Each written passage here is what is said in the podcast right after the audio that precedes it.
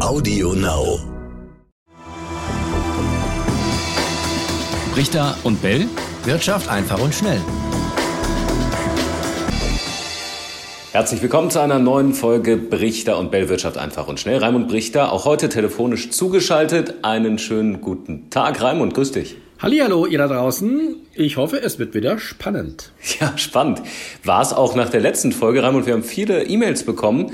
Äh, wir rufen ja immer dazu auf, dass äh, die Hörer schreiben können, Fragen, Anregungen, Kritik. Und da gab es diesmal eine ganze Menge an äh, Resonanz auf die letzte Folge. Es ging ja um das Thema Corona-Folgen, Staatsverschuldung. Du hattest gesagt in der letzten Folge, dass die Staaten sich in den Corona-Zeiten quasi verschulden, die Schulden aber nicht zurückzahlen. Dazu gab es viel Feedback und Resonanz, unter anderem von Harald. Und ich finde, wir können das jetzt einfach mal äh, aufdröseln und mal die einzelnen Fragen, die da äh, kamen, beantworten. Er fragt zum Beispiel, ja, ich habe mir schon gedacht, dass es da viele, viele Fragen geben wird zu den Dingen, die ich angesprochen habe, die ich auch nur anreisen konnte. Ja. Mal gucken, ob wir da jetzt ein bisschen weiter in die Tiefe gehen können. Machen wir. Wir, wir starten mit Harald. Der hat gefragt, wie lange kann ein Staat seine Verschuldung eigentlich weiter fortführen? Also im Prinzip, wie viel Schulden kann ein Staat aufnehmen, äh, bis zu welcher Grenze? Das hat er gefragt. Äh, gebe ich weiter an dich. Und da muss ich sagen, es gibt keine feste Obergrenze. Das hängt ganz davon ab, wie viel Vertrauen dieser Staat an den Finanzmärkten genießt. Ein Beispiel, die Japaner, die haben ja eine hohe Staatsverschuldung, über 200 Prozent des Bruttoinlandsprodukts. Die Amerikaner haben über 100 Prozent des Bruttoinlandsprodukts. Das ist immer so eine Maßgröße, die ich zwar ähm, durchaus auch kritisiere. Ich finde, man sollte sich nicht an ihr orientieren, machen aber viele, deswegen nennen wir sie jetzt mal. Und ähm, also über 100 Prozent der Wirtschaftsleistung ist man ähm, von staatlicher Seite verschuldet. Trotzdem spielt das eine große Rolle an den Finanzmärkten nicht. Ganz im Gegenteil, Japan und auch die USA sind nach wie vor oder gelten als sehr kreditwürdig. Andere Länder wie Italien, die auch über 100 Prozent, über 130 Prozent haben, die gelten schon als Wackelkandidaten. Daran sieht man, hier gibt es keine feste Grenze. Mhm, Deutschland liegt da so ungefähr bei 60 Prozent. Harald schrieb, die hätten, genau. da hätten wir ja quasi noch Luft nach oben. Äh, viele Jahre Zeit. Äh, wie kann man das einschätzen? Ja, natürlich. Äh, gerade wenn man sich hier mal Japan oder die USA anguckt, da haben wir noch Zeit, aber ähm, letztendlich äh, werden wir auch irgendwann mal in Größenordnungen hineinwachsen, die aus meiner Sicht dazu führen werden, dass diese Schulden nicht mehr tragbar sind. Mhm. Was müsste da passieren? Wann wird es nicht mehr tragbar? Wann wird es kritisch? Du meinst, äh, welche, ab welcher Höhe? Das habe ich ja gerade gesagt. Das kann man nicht im Vorhinein sagen. Hm. Ja, aber du, sagst du meinst, ab, ab, welchem Zeitraum, ab welchem Jahr, kann ich auch nicht sagen. Das muss man sehen. Aber was äh, wäre der Punkt, wo du sagen würdest, okay, jetzt äh, sollte man zurückrudern oder vielleicht ist es jetzt sogar schon zu spät? Äh, was wäre dein kritischer Punkt? Moment, Moment. Ich hatte ja gesagt, man kann nicht zurückrudern. Die Staatsschulden steigen immer weiter. Der Trick ist ja, und deswegen wird hier häufig äh, eben diese, diese relative Zahl genommen, im Verhältnis zum Bruttoinlandsprodukt. Ähm, wenn man das mal weglässt, ähm, die Staatsschulden absolut gesehen, ohne ein Verhältnis zu irgendeinem einem Einkommen, die steigen immer weiter. Und da ist der absolute Wert in Deutschland ja seit einigen Jahren relativ stabil wegen der Schuldenbremse bei zwei Billionen Euro. Zwei Billionen Euro Staatsschulden. Okay, jetzt kommt aber die Corona-Krise und die zusätzliche Verschuldung. Das heißt, jetzt geht es wieder nach oben. Vor dem Jahr 2000, vor der Finanzkrise im Jahr 2008, ging es auch kräftig nach oben, immer wieder, bis wir die zwei Billionen erreicht haben. Das heißt, absolut gesehen, werden die Staatsschulden weiter steigen. Das passt auch zu dem äh, Aspekt, den Harald auch noch geschrieben hat. Er wundert sich darüber, vorher hieß es vor der Corona-Krise, es ist kein Geld da und jetzt werden viele Milliarden investiert. Das wundert ihn. Wie äh, ist das zu begründen? Ist es einfach so eine große Krise, dass das jetzt notwendig ist? Das Geld ist jetzt auch nicht da. Deswegen wird es ja auf dem Wege eines Kredites oder auf dem Wege von vielen Krediten neu geschaffen. Das muss man sich vor Augen führen jedwedes äh, Geld, das in Umlauf ist, heutzutage ist zum Großteil durch Kredit geschaffen worden. Und wenn jetzt Kredite aufgenommen werden, ist jetzt Geld da, das vorher nicht da war. So einfach ist das. Und das führt eventuell irgendwann auch zu einem Crash, du hast es öfter schon angesprochen, da hat auch Thomas zugeschrieben, er sagte, ihr habt beim letzten Mal genau da aufgehört, wo es äh, noch spannend wurde. Äh, Stichwort Währungsreform hat er geschrieben. Genau, habe ich mir auch gedacht. Ja. Ähm, ich muss das halt immer als letztendlich äh, in der Ferne liegendes ähm, äh, Phänomen, was uns noch irgendwann ereilen wird, erwähnen. Aber es ist jetzt noch nicht akut irgendwann selbstverständlich, das äh, lässt sich gar nicht anders machen, müssen die immer steigenderen, eher die immer größer werdenden Schulden, müssen irgendwann mal auf dem Wege einer Währungsreform eines wie immer gearteten Schuldenschnitts abgebaut werden. Das sind dann jetzt erstmal die Länder dran, die äh, jetzt schon ähm, äh, an ihren Grenzen äh, rumknabbern, eben die Südländer. Und irgendwann sind aber auch die noch solideren Länder wie Deutschland, Japan oder die USA dran.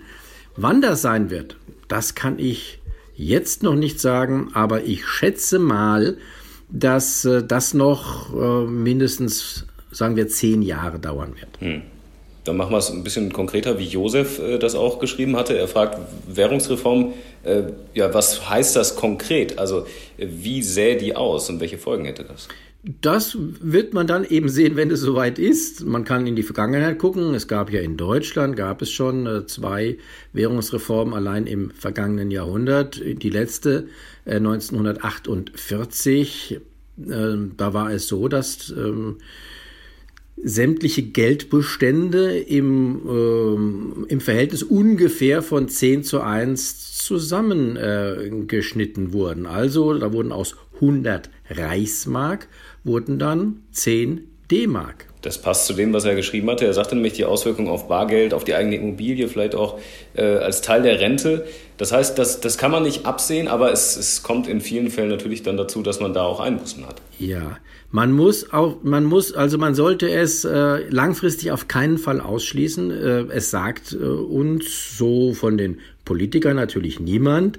Äh, das wird ja weit, äh, äh, immer weit von sich gewiesen, dass es sowas überhaupt geben kann. Aber nein, es ist eine reale Gefahr. Sie wird kommen und man muss auch sagen, Letztendlich werden alle Vermögensbesitzer dann irgendwie ähm, zur Rechenschaft gezogen oder herangezogen zur Finanzierung. Ähm, das kann in verschiedenen Weisen gesehen, das wird äh, geschehen, das wird Immobilienbesitzer genauso treffen wie eventuell Goldbesitzer. Und was man sich da sonst noch vorstellen kann, ähm, Besitzer von Kunstgegenständen, von Antiquitäten, von von, äh, äh, von Oldtimern, was auch immer. Also bei einer solchen Währungsreform kommt in der Regel niemand ungeschoren davon. Und vielleicht nochmal zusammengefasst für alle, die das noch nicht so ganz mitbekommen haben, warum du diese These vertrittst. Was ist der Hauptgrund dafür, dass es irgendwann diesen Zusammenbruch gibt? Der Hauptgrund ist eben der, den wir auch gerade schon genannt hatten, dass die Verschuldung der Staaten im Lauf der Jahre und Jahrzehnte immer weiter steigt. Und irgendwann ist die Grenze erreicht. Wann das ist, haben wir gesagt, kann man nicht im Vorhinein sagen. Ich, ich habe eine, ich, ich, ich habe ein gewisses Warnsignal. Wenn, wenn das eintrifft, dann könnte man erwarten, dass äh, die Währungsreform nicht mehr allzu weit entfernt ist. Und zwar sehen wir ja jetzt auch wieder aktuell die Billionen, die neu geschaffen werden von Regierungen, von Notenbanken und in die Märkte gepumpt werden und in die Wirtschaft. Das heißt, im Moment wird die Wirtschaft tatsächlich mit Geld geflutet. Wir schwimmen jetzt im Geld. Seit Mitte März äh, hat sich das wirklich, da hat sich was ereignet das äh, zwar unter unseren Augen stattfindet, aber äh, gar nicht so sichtbar ist. Denn wir, die Geldmenge, die ist nicht für jeden äh, ähm, äh, tatsächlich äh, greifbar. Statistiken zeigen das natürlich. Die Geldmenge zum Beispiel in den USA, habe ich gerade eine Statistik gesehen, die ist äh, äh um über 30 Prozent im Vergleich äh, zum gleichen Vorjahreswert gestiegen. Das heißt, man sieht, hier wird Geld in die Märkte gepumpt und Jetzt komme ich zurück zum Thema Währungsreform. Das sorgt auch für Beruhigung der Märkte. Wenn solches Geldpumpen nicht mehr für eine Beruhigung der Märkte sorgt, dann ist das ein erstes Warnzeichen, dass ein Zusammenbruch nicht mehr allzu weit entfernt ist. Das ist aber, wie gesagt, jetzt noch nicht der Fall, denn im Moment hat es ja für eine Beruhigung gesorgt. Aber da muss ich kurz nochmal nachfragen, genau, warum sollte es denn auf Dauer nicht mehr äh, beruhigen? Weil die Anleger oder insgesamt die Menschen denken, das Geld ist dann irgendwann wertlos, weil es einfach so inflationär geschaffen wird? Was jetzt der Fall ist, das ist ja auch so, das sieht man ja, dass die Märkte auch großes, noch großes Vertrauen in die westlichen, in die großen Notenbanken haben, in die EZB, in die amerikanische Notenbank, in die japanische, um nur mal drei Beispiele zu nennen.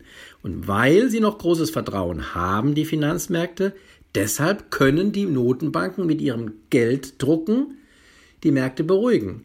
Wenn das Vertrauen aber schwindet, wenn man meint, na ja, also jetzt haben wir aber auch kein großes Vertrauen mehr, zum Beispiel in die EZB. Wir gucken uns ihre Bilanz an, da sieht es ja äh, desaströs vielleicht irgendwann mal aus. Ähm, der trauen wir nicht mehr. Und dann kann die noch so viel Geld drucken, man hat in dieses neue Geld kein Vertrauen und dann wird es eben, wie gesagt, nicht dazu führen, dass sich Märkte beruhigen werden. Hm. Ein spannendes und ein kompliziertes äh, Thema und ein Szenario, was viele ansprechen, Raimund. Äh, ich würde mal sagen, wir sind gespannt, was es da wieder für Resonanz drauf gibt, weil das ist ja schon ein Thema, was viele umtreibt, haben wir gesehen nach der letzten Folge. Ich hoffe, wir haben ein paar Fragen beantworten können.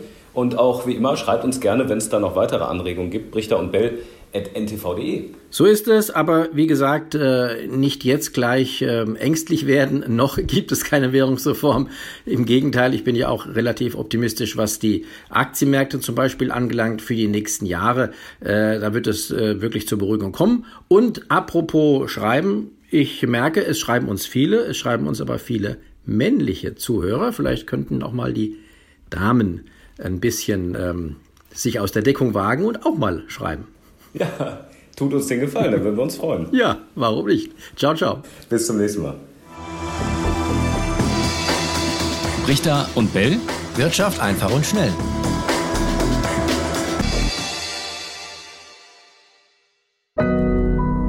Audio Now.